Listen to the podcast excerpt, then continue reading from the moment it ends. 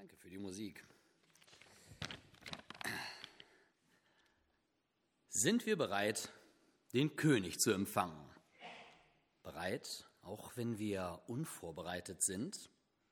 In Jerusalem jedenfalls scheint mir Jesu Willkommensparade eher improvisiert zu sein, aber deswegen nicht minder schön. Vorbereitet hatte Gott den Einzug, das Volk aber hatte nichts geplant. Und was haben sie dann getan? Lasst uns mal sammeln. Was gehört alles zum Einzug in Jerusalem?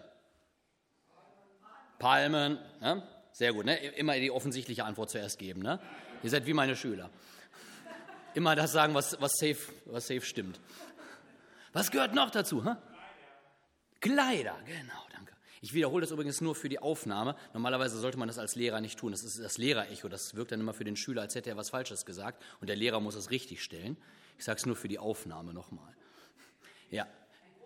So, bitte? Hä? Ein Esel, ja, ein Esel füllen. Genau. Oh, wir bauen auch ein Tor, genau. Ja, eine Menge. Und Jesus. Ja, ist eigentlich die, die Standardantwort in der Kinderstunde, ne? Jesus, ja, ist aber ganz wichtig. Ich habe die äh, Predigt schon mal in meinem Kollegium vorher so in Kurzfassung gehalten und dann kam auch irgendwann ganz spät, könnten ihr auch Jesus dazu? Ja, ja. Und was ruft die Menge? Hosianna, ja, sehr schön. So, jetzt äh, nicht reinrufen, ist ganz wichtig. Nur melden, ja, stummer Impuls. Hand hoch, wer weiß, was Hosianna bedeutet? Nicht schnell nachschlagen? Sehr gut, okay, danke. Macht nichts. Und jetzt mal Hand hoch. Wer weiß, was die Metapher mit dem Esel zu bedeuten hat? Interessant. Lesen wir mal Lukas. Lukas 19 ab Vers 28.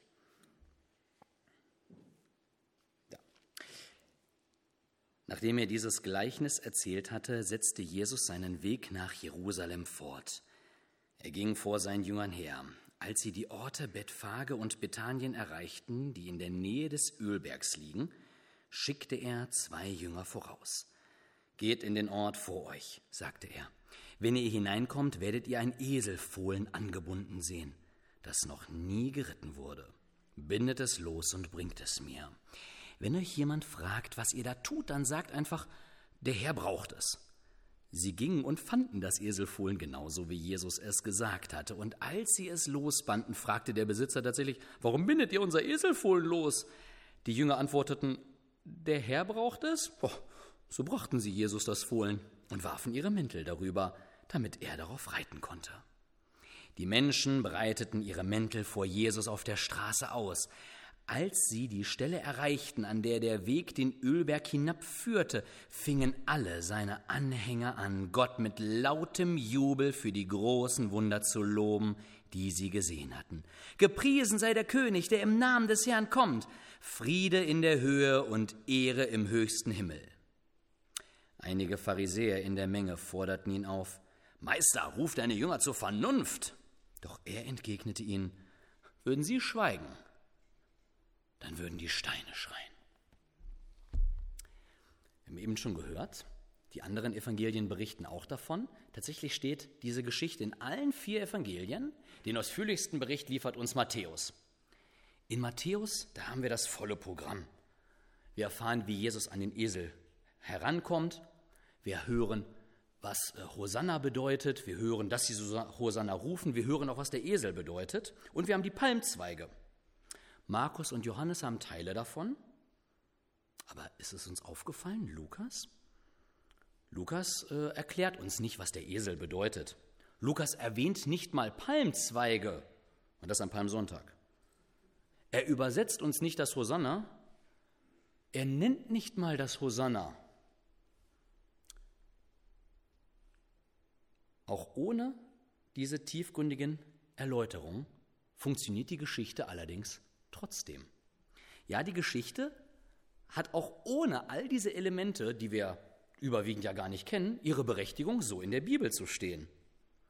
Lukas erzählt in erster Linie eine Geschichte, in der es darum geht, dass Menschen Jesus begegnen auch wenn sie noch nicht alles verstehen, was hier passiert.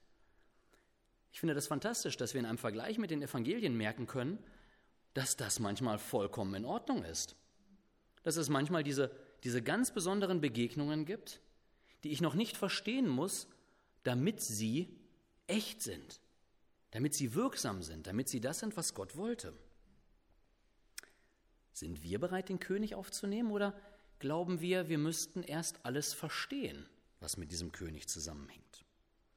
Na schön, aber wir steigen trotzdem mal tiefer ein. Der Beamer kann sich bereit machen. Was heißt nun Hosanna? Guckt mal mit mir den folgenden Ausschnitt aus einem Lobpreislied an.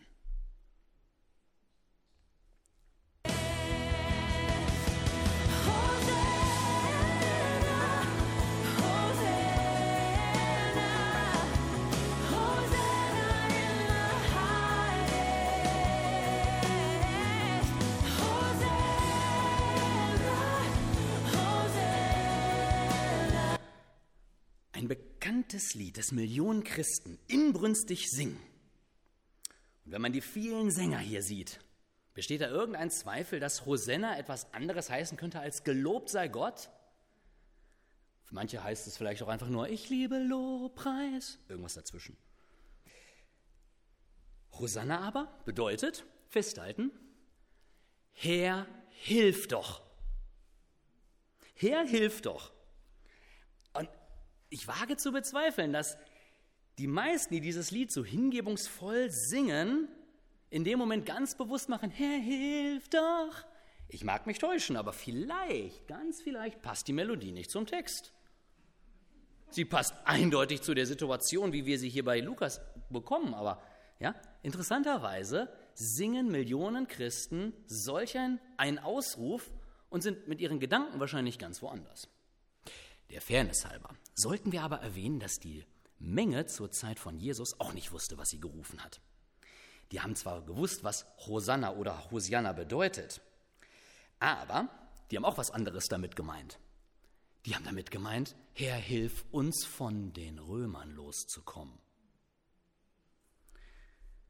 Was diese Erwartung angeht, erlitten die Menschen erstmal eine Enttäuschung. Und trotzdem hat die Menge, allen voran die Jüngerschaft, hier eine ganz tiefe und ehrliche Erfahrung gemacht. Ihr Verstand geht noch von etwas anderem aus und ich glaube, das ist auch bei vielen modernen Lobpreis-Events so. Und trotzdem ist die Erfahrung echt. Und darum schreibt uns Lukas die Geschichte erstmal nur als eine Begegnung auf, nicht als eine theologische Lehrstunde. Und hier herrscht eine ganz besondere Stimmung. Diese Stimmung die versteht nicht jeder, aber jeder kann sie fühlen. Und diese Stimmung, die ist so eindeutig, wenn die Menschen nicht rufen würden, dann würden die Steine schreien. Und die verstehen nun wirklich nicht, worum es geht. Die Stimmung ist da, auch wenn wir sie noch nicht verstehen. So, was hat das jetzt mit dem Esel auf sich? An Palmsonntag und zum Advent singt man teilweise dieselben Lieder. Schließt sich hier vielleicht der Kreis. Maria ritt auf einem Esel zu Jesu Geburt und er reitete auf einem Esel in seinen Tod. Nur steht nirgendwo in den Evangelien, dass Maria auf einem Esel ritt. Ich weiß nicht, ob euch das mal aufgefallen ist. Den Esel, den kommt aus unserem Krippenspiel. Heutzutage assoziieren wir eine Frau auf einem Esel mit Maria. Jesus, der hat den Esel bewusst gewählt und Gott hat diesen Moment auch vorbereitet, denn immerhin hat der Besitzer auf die Worte hin, der Herr braucht ihn, offenbar gesagt, ja, dann ist okay. Ich finde die Geschichte von diesem Mann total interessant und würde voll gerne wissen, warum dieser eine Satz, den man so aus der Reserve gelockt hat oder ihn vielleicht auch so in seiner Erwartung bestätigt hat, wer weiß. Der Herr braucht es. So, und jetzt kommt, was es mit dem Esel auf sich hat. Der Esel, der erfüllt die Worte des Propheten Sacharja. Sacharja 9, Vers 9.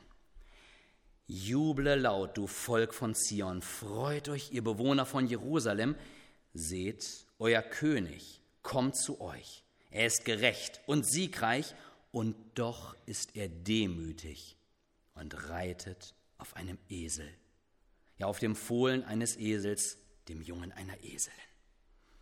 Der König kommt und er kommt spürbar nah.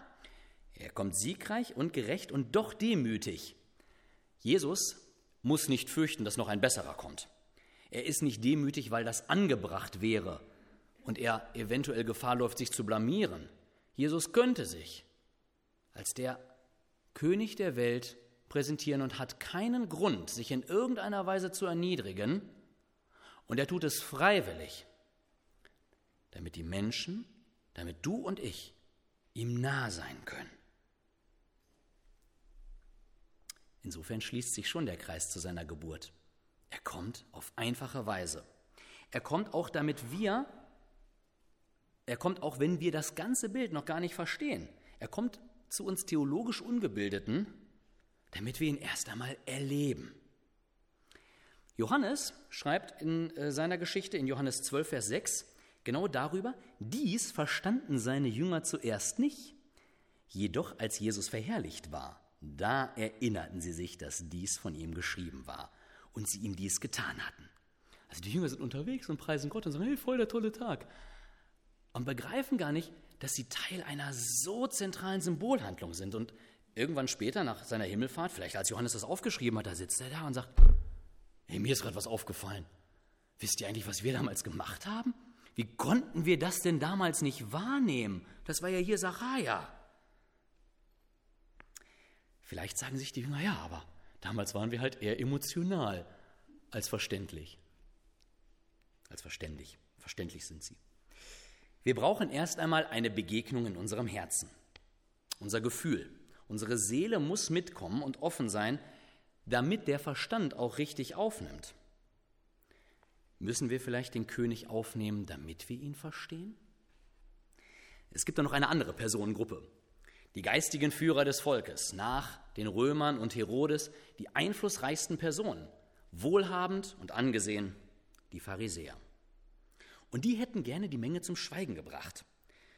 Aber als Jesus weitermacht, da schmieden sie sogar Mordpläne gegen ihn. Die Pharisäer, wobei im Text deutlich heißt, einige der Pharisäer, also womöglich nicht alle, aber jene Pharisäer, die wissen ganz genau, was Jesus mit dieser Geste auf einem Esel zu kommen sagt. Die assoziieren nicht Maria. Die haben Sahaja vor Augen, wenn jemand so auf dem Esel einreitet. Ihnen ist das Verständnis für die Situation gegeben und trotzdem haben sie keine Begegnung mit Jesus. Womit hängt das zusammen? Später lesen wir, dass selbst Pilatus als Römer von außen erkennt, dass sie ihn nur aus Neid überlieferten. Die Pharisäer und Hohepriester sind neidisch auf Jesus. Denn Jesus lehrte das Volk mit Vollmacht nicht wie die Schriftgelehrten, sagt Matthäus 7,21. Und damit hat er ganz anderen Erfolg. Jesus tut nicht dasselbe, was die Pharisäer und Schriftgelehrten tun, nur ist er darin besser. Er tut etwas vollkommen anderes. Und das überwältigt sie, dass er damit Erfolg hat. Die Pharisäer bekräftigen ihre Frömmigkeit damit, dass sie anderen ihre Fehler vorhalten und sich von den Sündern fernhalten. Darin stehen sie unserer Gesellschaft heute übrigens in nichts nach. Unsere Gesellschaft hat den Begriff Distanzieren glorifiziert. Wer heute nichts Gutes zu leisten hat, der zeigt wenigstens auf andere mit einer vermeintlich falschen Meinung und sagt, ich distanziere mich. Ich gehe sogar noch weiter. Ich gehe davon aus, dass unsere Gesellschaft in eine gewisse Schizophrenie hineinrutscht, denn bei gleichzeitigem Distanzieren kann unsere Gesellschaft es immer weniger ertragen, kritisiert zu werden und fühlt sich bei der geringsten Problematik diskriminiert. Jetzt mache ich mich vielleicht unbeliebt, aber ein Beispiel dafür ist für mich der Feminismus. Der moderne Feminismus nimmt es sich haltlos raus, alles Männliche toxisch, also giftig, schädlich zu nennen, aber bei der geringsten vermeintlichen Ungerechtigkeit kommt der Feminismus mit der Diskriminierung und Sexismuskeule. Anstatt das Weibliche zu würdigen als das, was es ist, versucht man das Männliche zu denunzieren. Ich muss übrigens den Feminismus insofern in Schutz nehmen, die ursprüngliche Feminismusbewegung im 19. Jahrhundert hat das noch anders gewollt. Und die Pharisäer, anstatt mit der eigenen Frömmigkeit offen zu Gott zu kommen, der wird sich einfach nur von fehlender Frömmigkeit distanziert und abgegrenzt. Und Jesus, der tut das Gegenteil. Was uns übrigens für unsere Gesellschaft heute auch einen interessanten Spiegel vorhält. Jesus geht genau zu denen, die eigentlich den Ruf und das Ansehen schädigen würden. Er distanziert sich kein bisschen. Und die Menge folgt ihm. Deswegen lassen sich die Pharisäer auch nicht auf Jesus ein, denn er würde sie zwangsläufig in die Selbstkritik bringen. Das, was die Pharisäer abhält, Jesus zu begegnen, obwohl sie genau verstehen, was passiert, das lässt sich ganz einfach auf den Punkt bringen. Selbstgerechtigkeit. Wenn unser Herz aus Angst vor Selbstkritik verschlossen ist, dann kann es sein, dass unser Verstand die Dinge auch nicht richtig aufnimmt. Oftmals geht das in unserer Wahrnehmung Hand in Hand. Wir hören etwas, wir verstehen etwas und wir haben das Gefühl, das ging so vom Kopf ins Herz. Ich glaube, meistens ist es aber unterbewusst andersrum passiert. Das erste etwas in unserem Herzen geöffnet wurde, das den Verstand offen macht. Römer 12, Vers 2 spricht davon, dass wir eine Erneuerung des Sinnes brauchen. Da heißt es, und seid nicht gleichförmig dieser Welt, sondern werdet verwandelt durch die Erneuerung des Sinnes. So, dieses Wort Sinn, das meint nicht unsere Wahrnehmung, hören, riechen, schmecken etc., sondern unseren Verstand, unsere Denkweise. Das, was, wenn der Mensch ähm, aufgeteilt wird auf Leib, Seele, Geist, im Grunde der Geist ist. Das ist der denkende, der vernünftige Teil. Und dieser vernünftige, denkende Teil, da sagt die Bibel, der braucht eine Erneuerung. Dieser Teil muss erneuert werden, damit wir den Willen Gottes erkennen. Interessant finde ich, dass Menschen, die Gott aus vermeintlich rationalen Gründen ablehnen, häufig eine zutiefst emotionale Ursache dafür besteht und es bei weitem gar nicht so rational ist, wie es klingt. Oftmals sind gerade die, die sich rational von Gott abgrenzen, für echte göttliche Logik überhaupt nicht empfänglich. Es muss nämlich eine Berührung im Herzen stattfinden damit wir das Wort Gottes auch richtig verstehen. So drückt es Jesus ja auch ganz einfach aus und sagt, man füllt nicht neuen Wein in alte Schläuche. So, darum hat übrigens ein Lobpreisevent, bei dem ich vielleicht mehr fühle als verstehe, durchaus seine Berechtigung im Sitz eines Glaubenslebens. Die Korinther, die hatten ähm, auch so ein, ein Problem mit ihren Erfahrungen. Die haben da einen Bereich etwas hochgehangen, das ist die sogenannte Zungenrede, das Sprechen in mir unbekannten Sprachen. Und das war für sie der Ausdruck wahren Glaubens. Und Paulus schreibt ihnen darüber, ja, das hat einen Sitz in eurem Glaubensleben, das ist okay. Und dann sagt er ihnen in 1. Korinther 14, 14, dass es aber zur Erbauung dienen muss und dass es doch vielleicht auch seine Vorteile hat, wenn man auch versteht, was man sagt. Jetzt kommt's. Denn wenn ich in einer Sprache bete, so betet mein Geist, aber mein Verstand ist fruchtlos. Und mit diesem Wort Verstand ist hier dasselbe gemeint wie in Römer 12,2, was, was wir erneuern müssen. Der Verstand, unser Sinn, unser Denken muss erneuert werden und das darf mit dem Herzen beginnen, aber es darf dort nicht enden. Das ist, als würde ich einen Acker umgraben, aber nichts hineinsäen. Ich arbeite jedes Jahr im Sommer auf einem Zeltlager mit. Und bei diesem Zeltlager, da gibt es zwei legale Drogen. Kaffee und Bibel. Wenn ich jetzt die Schwere Gottes, die ich durch diesen Kaffee symbolisiere, oh, ein bisschen mehr rein, versuche so aufzunehmen, wie es ist. Hm. Oh ja, okay. Tolle Idee. Hm. Dann kann es sein, dass, naja, ich das nicht ganz runterkriege. Ich könnte jetzt Boah. Ich könnte jetzt auch einen Schluck heißes Wasser so nehmen. Ähm, pur. Das kann ich trinken, im Gegensatz zu dem Kaffeepulver. Aber das macht mich nicht wach. Wie bei jedem besseren Kaffee trinken. Da muss unser Glaube mit Herz und Verstand geschehen.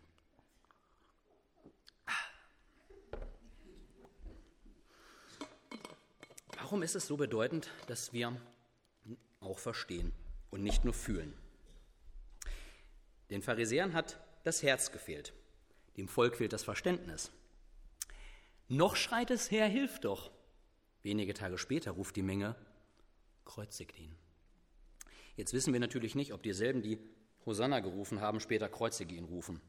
Wahrscheinlich gibt es eine gemeinsame Schnittmenge. Aber selbst wenn diejenigen, die jetzt Hosanna rufen, nicht bei denen waren, die kreuzige ihn gerufen haben, wo waren sie? Warum stellen sie sich nicht dagegen und sagen, halt, das ist unser Erlöser? Weil sie noch nicht verstanden haben, wovon Jesus uns erlöst. Und der Glaube, der noch nicht versteht, ist schwankend. Es gibt ein Lied einer nichtchristlichen Band und in der Vorbereitung ist mir dieses Lied wieder eingefallen und dann ist mir auch eingefallen, dass, dass ich genau deswegen eigentlich auf diese Predigt gekommen bin.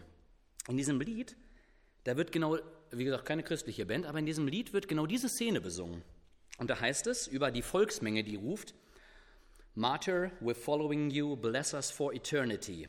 Messiah, we're torturing you when you lose the power of your words. Märtyrer, wir folgen dir, segne uns in Ewigkeit. Messias, wir peinigen dich, wenn dein Wort sich als kraftlos erweist. Das beschreibt genau diese Schwankung. Das Volk erwartet eine bestimmte Hilfe und erkennt nicht, dass Jesus unserem eigentlichen Problem zuerst helfen will. Jesaja 53 ab Vers 3. Er wurde verachtet, von den Menschen abgelehnt ein Mann der Schmerzen, mit Krankheit vertraut, jemand, vor dem man sein Gesicht verbirgt. Er war verachtet und bedeutete uns nichts. Dennoch er nahm unsere Krankheit auf sich und trug unsere Schmerzen. Wir dachten, er wäre von Gott geächtet, geschlagen und erniedrigt. Doch wegen unserer Vergehen wurde er durchbohrt, wegen unserer Übertretungen zerschlagen. Er wurde gestraft, damit wir Frieden haben. Durch seine Wunden sind wir geheilt. Wenn das Volk streit, äh, schweigt, dann würden die Steine schreien. In Habakuk 2 Vers 11, da tritt ebenfalls das Mauerwerk ein wenig in Aktion. Da heißt es, sogar die Steine der Mauern eurer Häuser zeugen gegen dich, die Balken in der Decke klagen euch an. In Vers 7 heißt es bei Habakuk zuvor, Plötzlich werden deine Schuldner kommen und dir Angst machen. Sie werden dich selbst als Beute davontragen. In Habakuk geht es darum, dass die eigene Schuld einem vor die Füße fällt. Im Kontext von Jesus heißt es, die Steine würden jubeln, weil der Erlöser kommt, aber sie würden schreien, Herr, hilf, weil es nicht zu übersehen ist, dass das Volk sich in ernste Schwierigkeiten gebracht hat. Er hilft nicht von den Römern. Er hilft aus der eigenen Schuld und nicht nur die Schuld des Volkes, der gesamten Menschheit, deiner und meiner. Wir haben eben gesagt, ein Tor muss dazu. Interessanterweise kommt Jesus in der Szene noch gar nicht durch das Tor. Wenn Jesus weiterreitet, dann sieht er vom Ölberg aus Jerusalem und er fängt an zu weinen. Er fängt an zu weinen, weil Jerusalem nicht umgekehrt ist zu Gott. Und dieses Jerusalem steht in dem Moment genauso für die gesamte Menschheit und dich und mich. Deswegen kommt der Erlöser, weil unsere Schuld sonst über uns kommt. Wir müssen verstehen, wozu unser Erlöser eigentlich in die Welt gekommen ist. Nämlich dazu, dass wir erkennen, so sehr hat Gott die Welt geliebt, hat er dich und mich geliebt dass er seinen einzigen Sohn hingab, damit alle, die an ihn glauben, nicht verloren gehen, sondern ewiges Leben haben. Denn Gott hat seinen Sohn nicht in die Welt gesandt, damit die Welt durch ihn gerichtet, sondern damit sie durch ihn gerettet wird. Und wenn ich jetzt sage, dass der Erlöser zuallererst um unserer Sünde willen kam, dann meine ich damit nicht, er kam, um uns die Konsequenzen unserer Sünden vor Augen zu führen.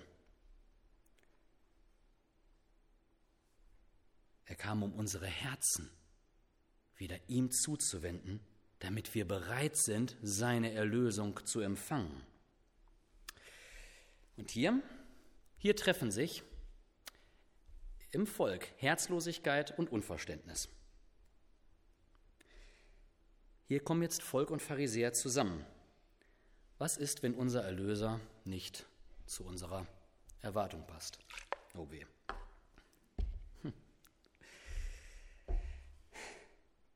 Wir gehen mit Herz und Verstand, äh, mir gehen Herz und Verstand verloren. Wenn ich einen Erlöser haben will, der vorrangig meine Probleme lösen soll, von dem ich mich aber nicht selbst korrigieren lassen will. Ich werde enttäuscht sein von meinem Erlöser, wenn ich erwarte, dass er kommt, um das zu lösen, was ich für das zentrale Problem halte, während er in erster Linie kommt, um mein Herz auf ihn auszurichten. Und da verstehe ich die Pharisäer. Ich meine, was mache ich denn, wenn mein frommes Selbstbild mir verloren geht? Wenn ich zugeben muss, dass ich nicht besser bin als alle anderen? Was mache ich, wenn ich mich aus der Masse löse und merke, ähm, ich habe nicht mehr die breite Menge hinter mir? Dann verliere ich doch erst einmal mein Selbstbild. Dann verliere ich meine Sicherheit. Johannes 1, Vers 12. All denen aber, die ihn aufnahmen und an seinen Namen glaubten, gab er das Recht, Gottes Kinder zu werden. Wenn wir ihn aufnehmen, dann verlieren wir vielleicht unser selbstgerechtes Bild von uns. Aber wir gewinnen etwas viel Größeres dazu. Wir werden seine Kinder. Sind wir bereit, den König aufzunehmen? Bereit, gerettet zu werden? Gott segne uns. Amen.